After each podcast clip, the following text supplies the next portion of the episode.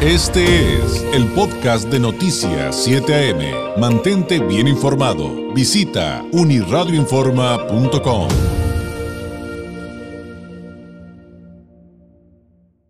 Y tal como le comenté, pues íbamos a tener una entrevista muy interesante y sí, estamos aquí con Silvano Aureoles, que pues no les puedo decir qué son, aspirantes o qué son. Sí, eh, es aspirante Está, raro el título. Aspirante a responsable de la construcción del Frente Amplio por México. No, pues cada, vez nos complican más a, más a todos. Es así como que le van dando la, vuelta en todos los partidos como para buscar, ¿no? Porque es anticipado esto. Digo, usted es un hombre de política y los tiempos o sea, están muy adelantados, ¿no? El tiempo, fíjate que el, bueno, el concepto este que se está usando el término está en la ley. Es decir, esa es una ventaja. Está en, referido en la Constitución este, y está en la ley de partidos políticos. Es decir, en estricto sentido, nosotros, los del aspirantes a construir el frente, estamos en, dentro de la legalidad.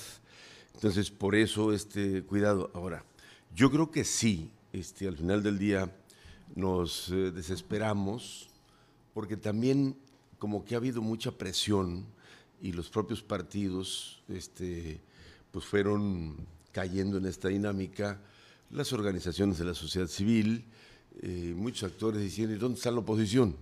No hay oposición. Parece que es un tema nada más de tiempos, este, o que si solamente la parte oficial existiera y es un asunto de trámite, entonces ¿quién va a ser? Y esta irrupción yo creo que ha sido buena porque se ha movido el ambiente político. Eh, sí estamos ahorita un poco entrampados por el tema de la aplicación que no funciona, eh, porque juntar 150 mil firmas yo no le veo mayor complicación.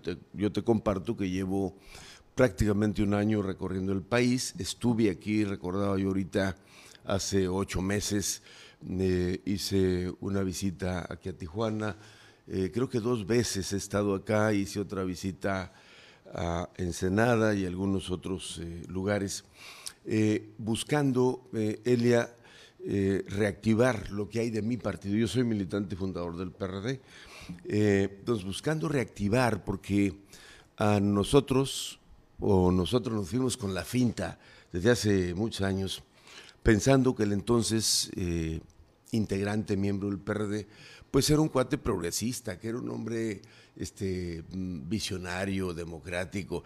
Nos resultó una, una fichita. Este Digo, ya sabemos de quién estamos hablando. Sí, nos resultó una fichita. Y entonces yo dije, voy a, a convocar a mis compañeras y compañeros de partido, los que están pasivos que se activen y los que están activos que aceleren el paso.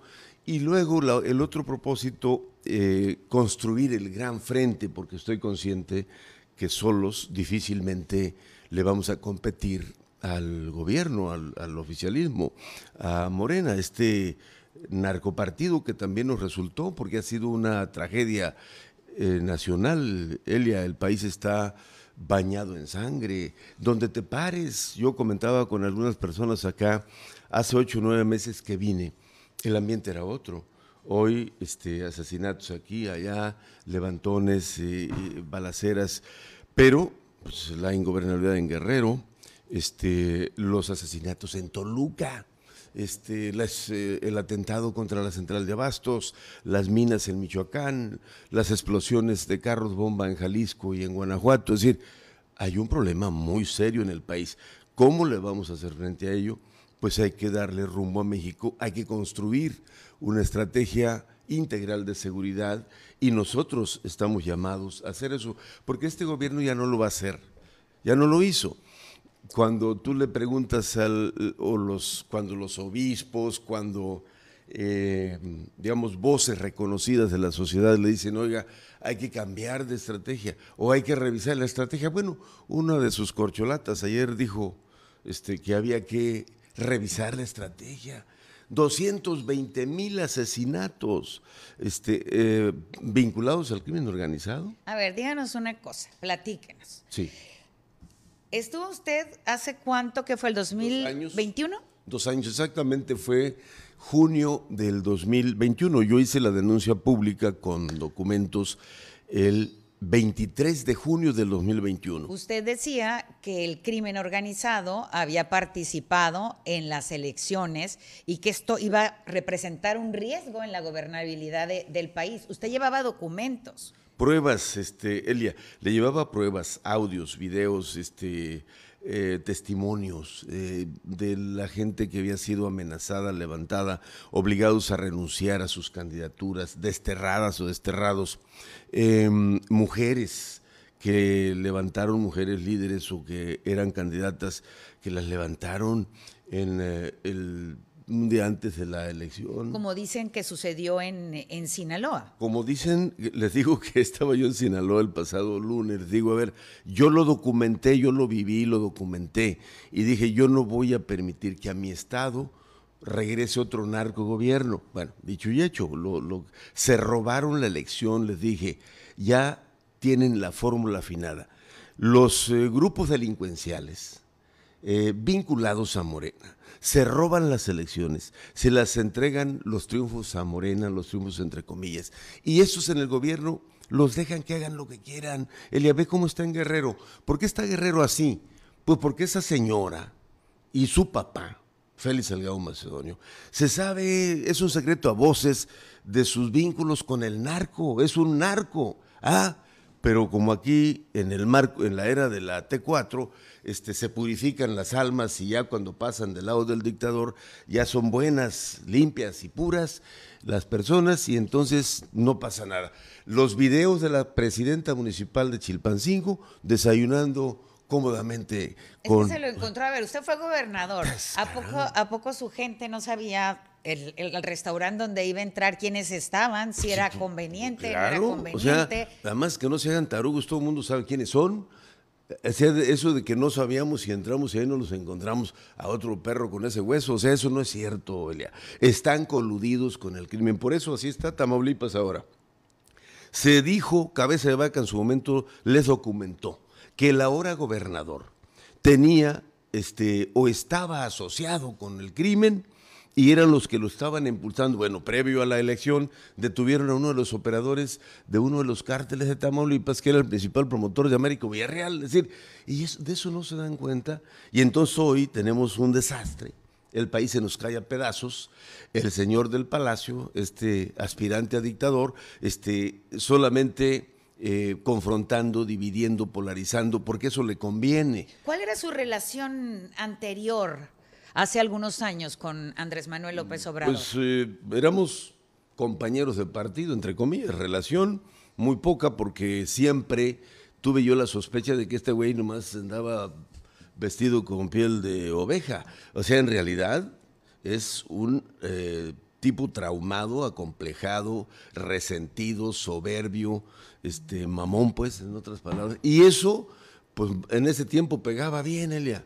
Pero hoy le salió el verdadero dictador suelo que lleva adentro. Entonces, eso es lo que hoy tenemos que parar. Entonces, yo digo, si estamos discutiendo que la aplicación y que este, hay la crítica y mira, ya le pusieron, se le pusieron de pechito a los de el gobierno porque no les funciona la aplicación. El tema no es la aplicación, ni es eh, si son 150 mil firmas o son 100 o Sí, porque algunos de, algunas de las personas que forman parte de esta segunda etapa, que parece como un certamen, les digo, no de belleza, ¿no? Porque, Pero que pasan a la segunda etapa y luego la tercera. Yo creo que el tema se centra en este momento, aunque no pueden hablar de propuestas, en lo que nos preocupa a los pues mexicanos, que es la seguridad. La seguridad, por eso estaba pasando precisamente lo que ayer presentaba a través de redes sociales, el te lo dije.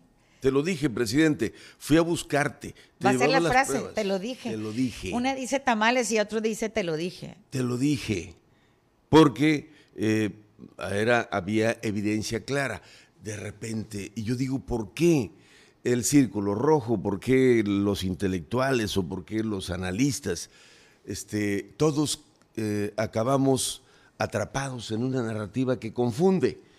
Ay, es que Morena está muy poderoso, este, Salud es este, invencible, ya ganaron 22 gubernaturas, no los ganaron ellos, Elia, se los entregó el crimen organizado. A ver, nada más que les da miedo decir las cosas por su nombre a la gente. ¿Cuántos levantaron en Sinaloa? mil operadores de la coalición. Sí, pero no hubo, no hubo una, una denuncia formal sobre el tema. Lo que sí fue público fue precisamente una candidata que renuncia a unas horas de la elección pidiendo a través de redes sociales que regresaran a su hermano.